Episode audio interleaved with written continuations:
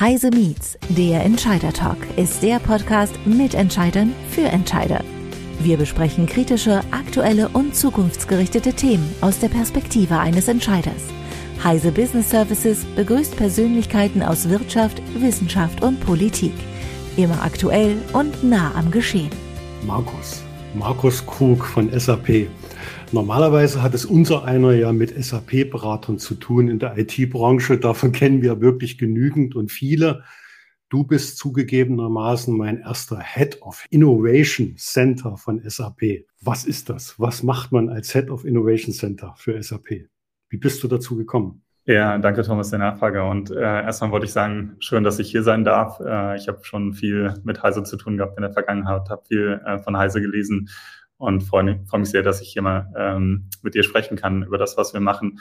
Als ähm, am Innovation Center schauen wir uns vor allem die neuen Technologien und die Technologien der Zukunft an. Und wir überlegen uns, welche Rolle diese Technologien für die Zukunft von SAP Software spielen. Äh, wir, wir experimentieren dann typischerweise mit neuen Technologien. Wir bauen neue Produkte und wir überlegen dann zusammen mit der Standardentwicklung, wie diese Produkte auch in einem Produktstandard überführt werden können. Und welche Voraussetzungen musstest du mitbringen, um so ein Center zu leiten? Naja, ich bin jetzt äh, seit über zehn Jahren in einem Innovationsbereich ähm, unterwegs. Ich bin damals zum Innovation Center gekommen, als es gerade gegründet wurde. Ich habe in dem Zusammenhang mehrere verschiedene Funktionen geleitet im, im Bereich ähm, Startup Engagement. Äh, ich habe Teams geleitet. Ich war General Manager eines der Ventures, die wir äh, inkubiert haben. Und darüber habe ich einen sehr, sehr breiten Überblick äh, über die verschiedenen Innovationsthemen bei SAP bekommen. Habe auch mit vielen, vielen SAP-Units zusammengearbeitet und äh, nicht zuletzt habe ich natürlich auch einen technischen Hintergrund, der für so eine Rolle auch sehr, sehr wichtig ist. Wir hatten im Vorgespräch äh, über deine Forschungsarbeit äh, auch gesprochen. Ähm, ich wollte tatsächlich in die Richtung kommen. Äh, da fiel auch das Stichwort Krebsforschung.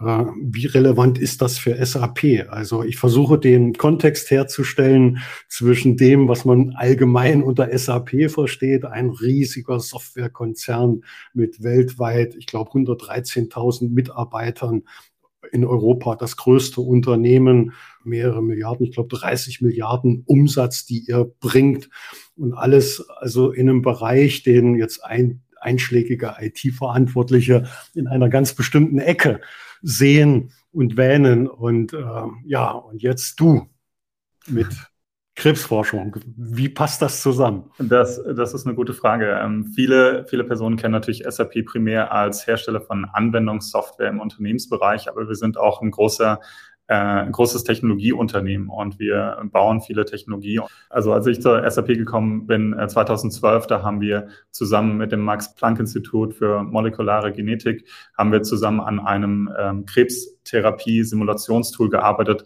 das ähm, viele verschiedene Krebstherapien simuliert und in dem Zusammenhang haben wir unsere Technologie da auch verprobt. Ich gebe zu, dass es ein bisschen schwer ist, hier den Kontext herzustellen, weil was ich unbedingt vermeiden möchte, ist jetzt über die üblichen SAP-Terminologien zu sprechen, über die man gefühlt seit 30, 40 Jahren liest und äh, spricht in unserer Branche. Das ist aber eben alles nicht das, was jetzt die meisten Unternehmen, kleine und mittlere Unternehmen in Deutschland, 99 Prozent sind kleine, kleinste und mittlere Unternehmen, ähm, überhaupt ja, an Sorgen haben. Also sprich die ganzen Begrifflichkeiten, mit denen es wir hier gewohnt sind, umzugehen, äh, spielen für die meisten Unternehmen in Deutschland keine Rolle. Gleichwohl natürlich die großen, die größten Unternehmen, wichtige Branchen, hast du schon angesprochen, Gesundheitsbranche, auch die Medienbranche äh, sehr stark mit SAP-Anwendungen arbeitet.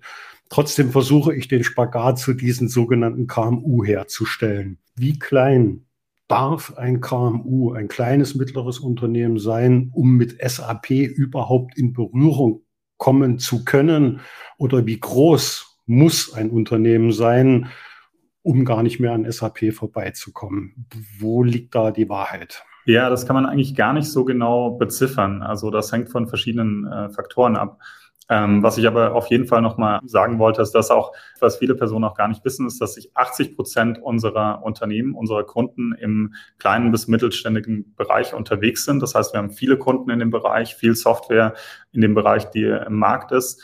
Und was im Wesentlichen den Ausschlag dafür gibt, ob SAP-Software für Kunden interessant ist oder nicht, ist die Frage, wie komplex die Prozesse sind, die diese Unternehmen managen müssen. Und sobald man komplexere End-to-End-Prozesse abdecken muss, ähm, sei es im Bereich der, der Fertigung oder im Bereich des Vertriebs, da spielt SAP-Software dann sehr, sehr schnell eine, eine, eine starke Rolle. Ja, wobei das immer relativ ist, was klein, mittel und groß ist. Also bei meinen äh, surrealen Begegnungen häufig mit insbesondere amerikanisch geprägten Konzernen und SAP würde ich mittlerweile auch fast so bezeichnen, ist, dass die eine recht ähm, ja, abgehobene Vorstellung von Kleinen haben. Also ein kleines Unternehmen fängt streng genommen bei einem Einmannunternehmen an und hört zumindest in Deutschland bei 249 Mitarbeitern auf, äh, was also die übliche Unternehmensgröße irgendwo zwischen einen und 250 Leuten ist. Ich schätze mal, SAP hat da eine andere Vorstellung von klein. Wie klein darf ein Unternehmen sein? Wir haben durchaus Kunden äh, schon, die SAP-Software genutzt haben, die ähm, kleinen zweistelligen Bereich unterwegs waren. Also es darf durchaus unter Umständen auch sehr, sehr klein sein. Wie gesagt, ausschlaggebend ist die Komplexität der Prozesse, die gemanagt werden. Das sind jetzt aber dann nicht zufällig SAP-Beratungsunternehmen, die dann vielleicht auf 10, 15 Beratern bestehen als kleines Unternehmen. Das müssen ja Branchen sein, die das ist jetzt fast meine Hoffnung zu hören. Gibt es denn Branchen, wo man sagt, da wäre ich nie drauf gekommen, dass die SAP-Software einsetzen? Ähm, die gibt es sicherlich, also sicherlich im Bereich der Fertigung. Ich glaube, es gibt ähm, einen Kunden, insbesondere einen, einen Weinhersteller, der, der Software benutzt hat, auch mit einer sehr, sehr geringen Anzahl von Mitarbeitern, um die ähm, kompletten Ernte-, Fertigungs-, Vertriebsprozesse zu managen, end-to-end. -End. Da gibt es äh, durchaus gute Beispiele dafür. Ich höre raus, wir haben es bisher geschafft, noch nicht so sehr äh, die kaufmännischen Begrifflichkeiten hier äh, zur Sprache zu springen, also Programme, Geschäftsprozesse, Finanzwesen, das alles, was SAP groß und stark gemacht hat. ERP-Software und so weiter, sondern eher, ich höre Analyse, Forschung, Datenzusammenführung heraus. Will sich da SAP abgrenzen von dem, was es bisher getan hat? Oder ist das, ist das einfach eine normale Entwicklung? Also warum diese Unterscheidung momentan zu dem, was man klassischerweise von SAP wahrnimmt? Naja, das würde ich gar nicht unbedingt so sagen. Also ich glaube, äh, das ist vermutlich zum Teil der Tatsache geschuldet, dass wir uns vor allem in meinem Bereich neue Technologien anschauen. Ähm, SAP ist natürlich äh, weiterhin sehr, sehr stark in dem Kerngeschäft unterwegs mit den, mit den Kernbereichen. SAP deckt aber auch einen unglaublich breiten ähm, Bereich von Unternehmenssoftware ab, der, ähm, der, der viele Bereiche abdeckt und wir wir schauen uns auch konstant immer wieder neue, neue Technologien, neue Märkte, neue Anwendungsfelder an. Ähm, Sustainability ist zum Beispiel ein Bereich, in dem wir im, im, Augenblick unglaublich viel machen. Das ist natürlich sehr, sehr, sehr, sehr nah auch an unserem Kerngeschäft. Aber wir, ähm, wir entdecken ständig auch neue Anwendungsbereiche, die wir unserem Kerngeschäft hinzufügen können und bei denen wir unsere Kunden unterstützen können. Was kann da SAP zu beitragen? Also was hat Sustainability, Nachhaltigkeit mit ja, SAP-Software zu tun? Also wie spielt das ineinander? Naja, da gibt es, würde ich sagen, zwei Aspekte, die eine große Rolle spielen. Also zum einen ist es die Tatsache, dass natürlich Sustainability auch einen großen Anteil hat im, im Bereich Reporting, ähm, also das Berichtswesen. Unternehmen müssen natürlich Auskunft geben über ihren äh, CO2-Fußabdruck. Und ähm, dieser Fußabdruck muss natürlich äh, gemäß bestimmter äh, Standardvorschriften äh, berechnet werden. Der muss äh, zertifiziert, ähm, auditierbar sein und so weiter und muss, muss standardisiert reported werden. Der andere Punkt ist, dass ähm, diese CO2-Emissionen, die entstehen ja über die gesamte Wertschöpfungskette. Und SAP hat in dieser gesamten Wertschöpfungskette einen sehr, sehr starken ähm, Fußabdruck. Wir managen viele von den Unternehmen in der Wertschöpfungskette und die Prozesse, die daran beteiligt sind, die, ähm, diese, diese Produkte zu erstellen. Und die Berechnung der, der CO2-Fußabdrücke, die hängt natürlich sehr, sehr eng auch mit den äh, Fertigungsprozessen und mit den Unternehmensprozessen zusammen, die, äh, die in dem Bereich entstehen. Insofern ist es natürlich naheliegend und äh, haben wir natürlich äh, gute Möglichkeiten, diese ähm, CO2-Fußabdrücke auch mitzuberechnen, über die äh, gesamte Wertschöpfungskette zu aggregieren und dann im, im Sinne vom, vom Reporting auch auszuweisen für die Finanzmärkte, die ja genau diese äh, nicht finanziellen ähm, Reports auch in stärkerem Maße Anforderungen immer mehr. Okay, nicht, dass wir uns da missverstehen. Mir ist natürlich die Notwendigkeit solcher Berechnungen und, und solcher ja, äh, Nachweise vollkommen klar. Aber auch das betrifft doch letztendlich wiederum nur große, größte Unternehmen, Konzerne, die also ihren CO2-Haushalt nachweisen müssen. Was wieder, ich muss das immer wieder fragen, was hat das mit den 99 Prozent der kleinen und mittleren Unternehmen zu tun, die ganz normale Sorgen treiben, wie äh, Einnahmen müssen größer sein als die Ausgaben, Betriebsergebnisse sollten positiv sein, damit ich investieren kann. Ähm, mir persönlich fällt jetzt kein echtes SAP-Produkt ein, wo ich sage, ich selbst bin ja auch Gründer, als ich mein Unternehmen gegründet habe, wo ich sage, ja, das mache ich mit SAP und äh, dann habe ich erstmal hier eine Sorge weniger. Also was hat das mit dem zu tun? Nee, ich glaube, zum einen würde ich mal sagen, also äh, zu dem Punkt, äh, den du gerade angesprochen hast, also diese äh, CO2-Emissionen, die fangen ja gerade bei den kleinen und kleinsten Unternehmen an.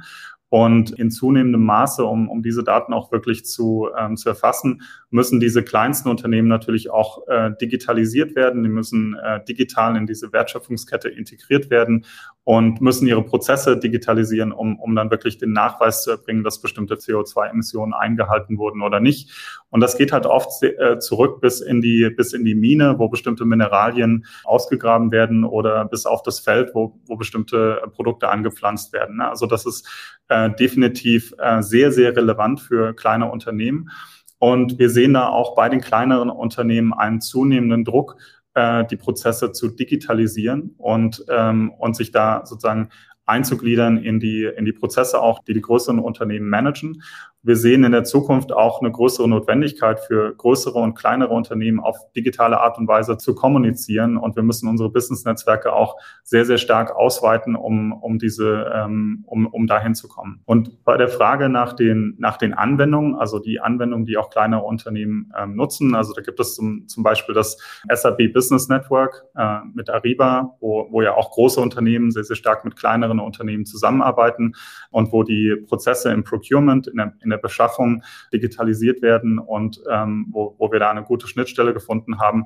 Aber auch natürlich ähm, Lösungen wie, äh, wie Business One, die, die sehr relevant sind und ähm, die, die natürlich kleineren Unternehmen helfen, ihre Prozesse end-to-end -end zu, zu strukturieren, zu digitalisieren. Trotzdem habe ich den Eindruck, dass überwiegend noch der Eindruck herrscht und wahrscheinlich die eigentliche Realität ist, dass wenn ich auch nur annähernd auf den Gedanken käme oder komme, SAP einsetzen zu wollen, dass ich früher oder später an einen SAP-Berater nicht vorbeikomme, weil SAP so groß, so komplex ist und so vielfältig ist, das ist, es gibt ja noch nicht mal, sagen wir mal, ähm, äh, Produkte oder Hardware, äh, die jetzt aus dem ganz normalen IT-Bereich kommen. Also immer wenn ich SAP einsetzen muss, dann muss ich Voraussetzungen schaffen, auf die ich als Fensterbauer in Wanne Eickel oder aus, als Winzer von mir aus, aus dem Rheinland gar nicht kommen würde. Also ich habe dann das Gefühl, dass ich alles das, was ich an Marge erwirtschafte, erstmal in Infrastruktur irgendwie von SAP investieren muss und dann auch noch im Berater.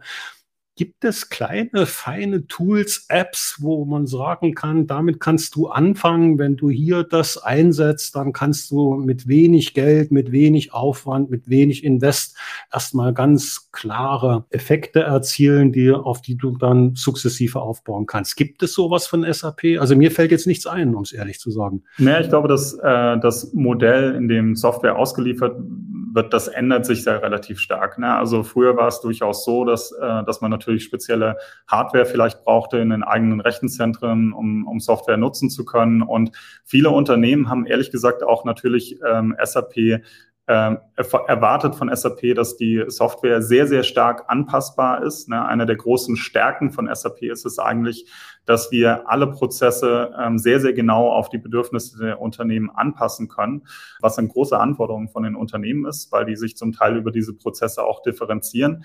Und das hat natürlich gewisse Beratungsleistungen bei der Komplexität von Prozessen von Unternehmen auch wirklich nötig gemacht. Aber das Modell ändert sich sehr, sehr stark und in dem Maße, in dem wir übergehen zu Standard Delivery in der Cloud, ja, wo man, äh, wo man, wo man sich im Prinzip relativ einfach ähm, anmelden kann und ähm, Standardsoftware aus der Cloud konsumieren kann für Standardprozesse da kann man, glaube ich, schon sehr, sehr schnell ähm, SAP-Software auch nutzen. Das kommt natürlich ganz darauf an, wie komplex die Prozesse sind und wie, wie stark man diese Prozesse auch anpassen muss.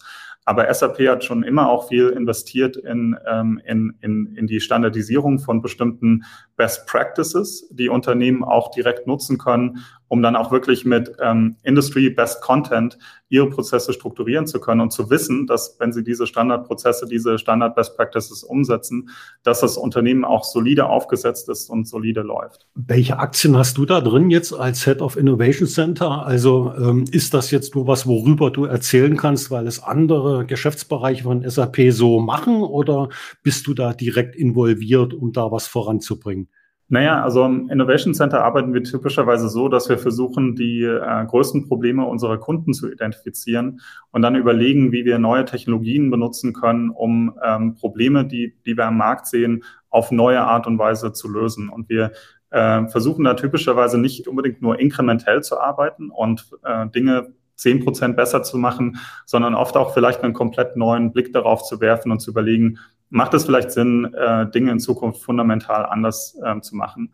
Und wir entwerfen dabei im Prinzip die Vision und auch die, die Prototypen und, und ersten Marktexperimente für die nächste Generation von Produkten, die wir dann auch in den Markt bringen. Und wir arbeiten sehr, sehr eng mit den, ähm, mit den Produktentwicklungseinheiten zusammen, um zu überlegen, wie wir diese, diese Features und diese neuen Produkte an den Markt bringen können. Und ähm, insofern ähm, leisten wir natürlich schon einen großen Beitrag, um da ähm, einen Impact zu haben auf die Standardproduktentwicklung. Mich wundert, dass das Wort KI jetzt noch nicht gefallen ist. Das klingt aber alles nach künstlicher Intelligenz. Das wäre ja prädestiniert da irgendwie, dass das zum Einsatz kommt, sehr konkret. Genau, künstliche Intelligenz ist natürlich einer der Schwerpunkte, denen wir uns widmen, neben so Themen wie Krypto und Web3 oder auch Quantum Computing und anderen Themen, die wir uns anschauen. Aber KI ist natürlich ein großes Thema. Was macht ihr denn im Bereich Quantencomputing? Was, was trägt da SAP dazu bei? Ja, Quantencomputing ähm, hat natürlich auf verschiedenerlei äh, Sicht Impact auf SAP. Also zum einen ist es natürlich so, dass die äh, Verfügbarkeit von Quantenalgorithmen Sicherheitsaspekte betreffen. Das heißt, wir schauen uns natürlich an, wie können wir SAP Software quantensicher machen, also so dass ähm, SAP Software auch bei, äh, bei Vorhandensein von Quantenalgorithmen immer noch sicher läuft. Ähm, das ist natürlich ein Aspekt, der, der sehr, sehr wichtig für uns ist. Wir uns schauen uns aber auch an, wie man äh, Quantenalgorithmen für die Optimierung von ähm, Prozessen nutzen kann. Gerade im Bereich ähm, Optimierung von, von Logistik und Planung spielt das natürlich eine große Rolle. Also äh, Warehouse Planning zum Beispiel oder Logistik Planning. Da haben wir auch ähm, viele, viele Lösungen im Einsatz, die davon profitieren könnten und die dadurch natürlich die Unternehmensergebnisse deutlich äh, verbessern könnten mit, mit Hilfe von Quantentechnologie. Das ist dann auch die Brücke. Also Quantentechnologie hier höre ich jetzt mal raus und äh, Krypto, Kryptowährung, äh, Verschlüsselung vielleicht, äh, Blockchain und so weiter. Das heißt, ihr bereitet euch eigentlich schon auf die Zeit vor, wenn Algorithmen, die bislang als vermeintlich sicher gelten, nicht mehr sicher sind, oder? Genau, ja. Und wir, wir stellen im Prinzip sicher, dass SAP dann, wenn diese Algorithmen kommen, weiterhin sicher ist, natürlich. Ist das jetzt schon der richtige Zeitpunkt oder ist das etwas, wo man sagt, naja, das ist nice to research und äh, nice to have, das wird demnächst auf uns zukommen, aber viel eher drückt doch der Schuh an ganz anderer Stelle? Ja, ist sicherlich richtig. Also wir decken ein breites Spektrum von Technologien ab. Ich würde sagen, äh, Quantum Computing ist sicherlich mehr in der Zukunft angesiedelt und die äh, künstliche Intelligenz, äh, zum Beispiel, die du gerade angesprochen hast, da gibt es sicher sich sehr, sehr viel konkretere Anwendungen, die sehr, sehr viel näher am Markt sind und die schauen wir uns natürlich auch an. Welche zum Beispiel? Also wie kann so eine konkrete Anwendung aussehen? Naja, es gibt so zwei, zwei Dinge, an denen wir arbeiten. Also das eine ist, dass wir zum Beispiel ein Projekt bei uns haben, das nennt sich Business Decision Simulator. Ähm, das ist ein Tool, das ähm, sozusagen das verfügbare Wissen im Unternehmen, das Wissen über die Prozesse, ähm, aber auch das Expertenwissen in einem größeren Modell zusammenbringt, aus denen dann verschiedene Simulationsmodelle extrahiert werden können, die ähm, Entscheidern erlauben, ihre äh, Business-Entscheidungen auf eine solidere Basis zu stellen. Und wir tragen damit der Tatsache Rechnung, dass wir in den letzten paar Jahren gesehen haben, dass die Welt immer unsicherer wird. Ja, wir haben diese ganzen Supply Chain Disruptions, ähm, wir haben die ähm, Corona gehabt, wir haben jetzt den, den Krieg in der Ukraine, aber auch ähm, die Unternehmen müssen sich auf eine Sustainability Transformation umstellen, wo wir in den nächsten 10, 20 Jahren eine komplette Transformation der Wirtschaft vermutlich ähm, sehen werden hin zu einer, einer Circular Economy. Und ähm, in zunehmendem Maße sehen wir da ein hohe, hohes Maß an Unsicherheit, mit dem Entscheidern umgehen müssen. Gleichzeitig müssen Entscheidungen in, immer schneller getroffen werden und die, die Menge der Daten, die verfügbar sind, auf denen diese Entscheidungen beruhen müssen, die wächst immer mehr und das können Entscheider in zunehmendem Maße nicht mehr manuell machen. Also man kann sich nicht darauf vertrauen, dass man sich ein paar ähm, Analytics-Dashboards anschaut und dann die Entscheidung manuell ableitet. Ich glaube, dass das in Zukunft immer stärker äh, gestützt durch Maschinen und künstliche Intelligenz auch ähm, stattfindet. Und wir bereiten das im Prinzip vor, dass, indem wir an, an so einem Produkt arbeiten, dass diese Art von Entscheidungen unterstützt. Also nicht unbedingt selbst trifft, ähm, sondern unterstützt, indem halt alle möglichen Szenarien simuliert werden ähm, und verschiedene ähm, Outcomes optimiert werden, sodass der Entscheider dann am Ende die beste Option ähm, als Grundlage nehmen kann für die finale Entscheidung. Klingt für mich wie jetzt klassische, das meine ich gar nicht negativ, sondern durchaus positiv im Sinne von bodenständig, klassische Business Intelligence. Am Ende geht es um Kennzahlen, aber ganz ehrlich, da sehe ich ja eher im Moment so Power BI von Microsoft so vorne. Also die schaffen das momentan so populär in die ganz normalen Tools so zu integrieren, dass ich als wiederum kleines Unternehmen eher versucht wäre, dieses Problem über Power BI zu lösen als mit SAP. Also wo liegt da der Sexappeal, dass ich sagen könnte, du, bevor wir jetzt Power BI hier uns auf Microsoft und auf diesen Kosmos einlassen, lass es uns mit SAP versuchen. Warum sollte ich das tun? Naja, das Spannende ist, dass wir die äh, kompletten Daten des Unternehmens berücksichtigen können, das Wissen über die Prozesse, aber auch SAP äh, Content mit einbringen können. Das heißt, ähm, wir gehen davon aus, dass wir eigentlich die ähm, sehr, sehr relevante Modelle liefern können, die diese, ähm, die diese Art von Optimierung machen können für Unternehmen. Und ähm, ich denke, da liegt die, die Stärke auch drin, dass wir das, ähm, dass wir das so integrieren können. Es geistert seit wenigen Jahren, vielleicht auch mehr, vielleicht habe ich da was verpasst, äh, SAP IO äh, so herum. Das ist sowas, was mir auf den ersten Blick immer so recht sympathisch war oder immer noch ist, wo ich denke, da geht was. Aber wenn ich mir das genauer anschaue, dann sind die Gründungen dort und die ja, die Anwendungen, die ich dort erahnen kann, Startups, die immer irgendwie global äh, engagiert sind. Also so, so der klassische Gründer eines deutschen nachhaltig operierenden Arbeitsplatz äh, werteorientierten Unternehmens so äh, gründet, das, das sehe ich da irgendwie nicht. Das sind immer so Dinge, wo ich sage, das hat jetzt erstmal nichts mit dem, was ich in Wanne Eickel oder in Niederopfing, Klein-Kleckersdorf jetzt irgendwie aus dem Boden stampfen möchte zu tun. Das ist immer so alles so irgendwie ja, global immer gleich. Also da bin ich vielleicht in 10, 15 oder 20 Jahren, wenn ich mich gut entwickle. Im Moment habe ich als Gründer ganz andere Sorgen, mein Produkt auf die Straße zu bringen und zu schauen, dass sich das möglichst bald rechnet, um meine Investoren glücklich zu machen oder mein eigenes, meinen eigenen Invest wieder zurückzubekommen. Ist das nicht einfach nicht SAP? Ist SAP immer gleich global oder? Man kann natürlich darauf schauen und sagen, das ist sehr global. Ne? Wir haben ein ähm, Programm ähm, mit SAP Dadao, das in, in elf Locations auf der ganzen Welt unterwegs ist und über 70 Programme schon, äh, schon durchgeführt hat in verschiedenen Startup-Bereichen. Ja, wir sind in, in New York, in San Francisco, wir sind aber auch in Berlin, in Tel Aviv, in, in Bangalore. Also wir sind auf der ganzen Welt und wir arbeiten dort natürlich auch mit lokalen Startups zusammen. Ja, also das ist der eine Punkt. Der andere Punkt ist aber auch, dass ähm, ich bin ja in dieser Gründerszene schon länger unterwegs. Ich habe mit vielen Startups in meiner La Laufbahn zusammengearbeitet und auch mit vielen deutschen Startups. Und ähm, was wir halt sehen, ist, dass die Startup-Szene insgesamt sich sehr, sehr schnell auch globalisiert. Also viele Unternehmen, die in Deutschland starten, auch als sehr, sehr bodenständige lokale Unternehmen schauen sehr, sehr schnell auch auf den amerikanischen Markt, auf amerikanische Investoren, weil da einfach irgendwie das, das Ecosystem ähm, spannender ist oder die Investoren anders über Investitionen nachdenken. Ähm, Skalierbarkeit spielt da auch eine gewisse Rolle, ähm, aber auch die Innovationsfreudigkeit im amerikanischen Markt gegenüber dem deutschen Markt spielt da durchaus in manchen Punkten eine Rolle.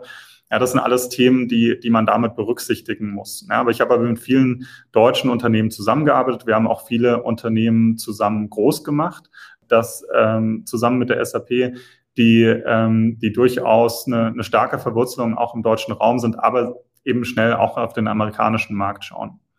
Und das ist natürlich auch sehr, sehr spannend für die Unternehmen. Ne? Also ähm, es muss nicht unbedingt immer gleich global, großgalaktisch unterwegs sein. Aber einer der großen Vorteile in der Zusammenarbeit mit SAP ist, dass viele äh, Startups gerade im B2B-Bereich natürlich ähm, große Probleme damit haben, mit ähm, Industrieplayern in Verbindung zu kommen. Ne? Also wenn man, wenn man irgendwie in einem B2B-Bereich ein Startup macht, dann ist es sehr, sehr schwer, an die Entscheider im, im Businessbereich ranzukommen, gerade von äh, mittelständischen, größeren Unternehmen, also wenn man eine bestimmte Größe erreicht.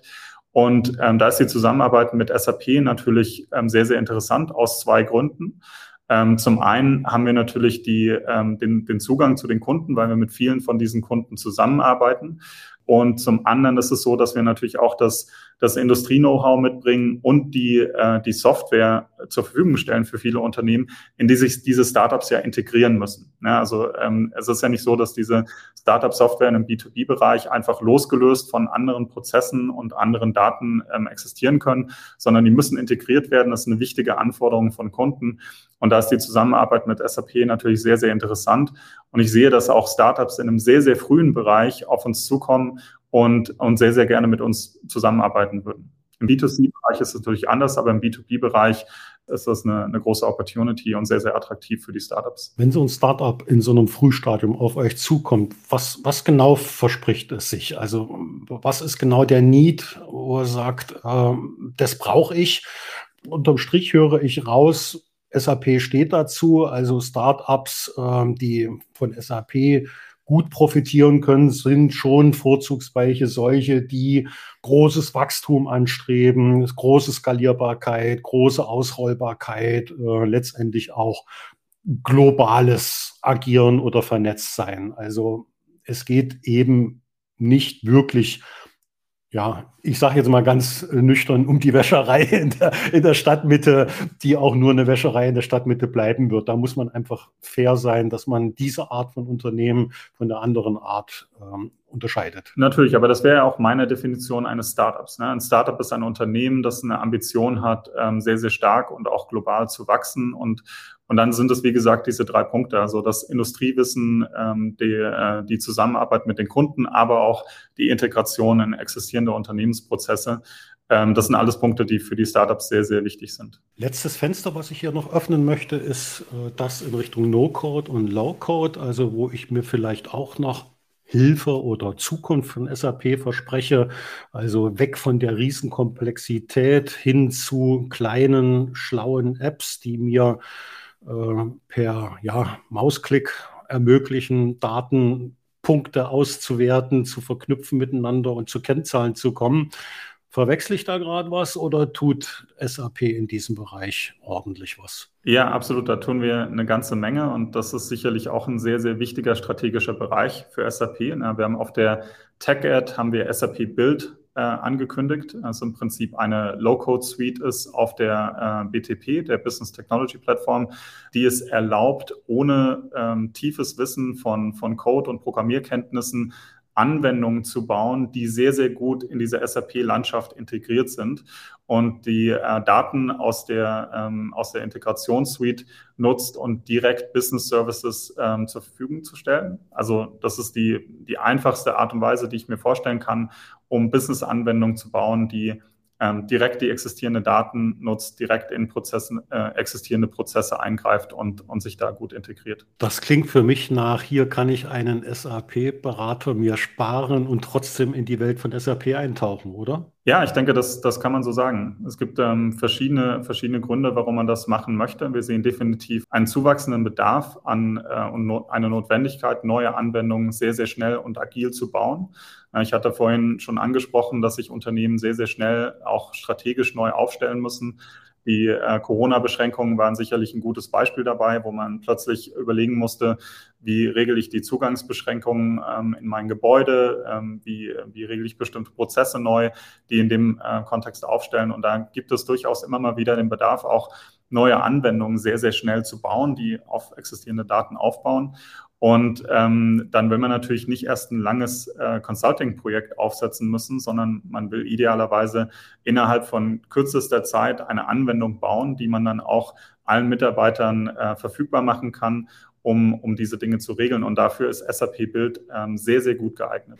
Das spricht doch eigentlich dafür, dass genau der öffentliche Sektor äh, mit seinen über 500 Fachverfahren, die es zu digitalisieren gilt und wo es ja immer noch nicht so richtig rund läuft, das wäre doch genau der, der, richtige, ja, der richtige Anwendungsbereich, oder? Naja, also ich glaube, es kommt, es kommt ein bisschen auf die Komplexität der Anwendungen an, die man damit bauen möchte. Ne? Also ich glaube, ähm, die einfachen Anwendungen kann man sicherlich ähm, sehr, sehr gut ähm, so äh, bauen. Im öffentlichen Bereich gibt es auch manchmal sehr, sehr komplexe Prozesse, die, äh, die dann natürlich auch ähm, ja, mit einer gewissen Komplexität einhergehen, wo ich mir durchaus vorstellen könnte, dass man, dass man auch Berater nicht komplett ersetzen kann. Danke, Markus, für das Gespräch. Danke, Thomas.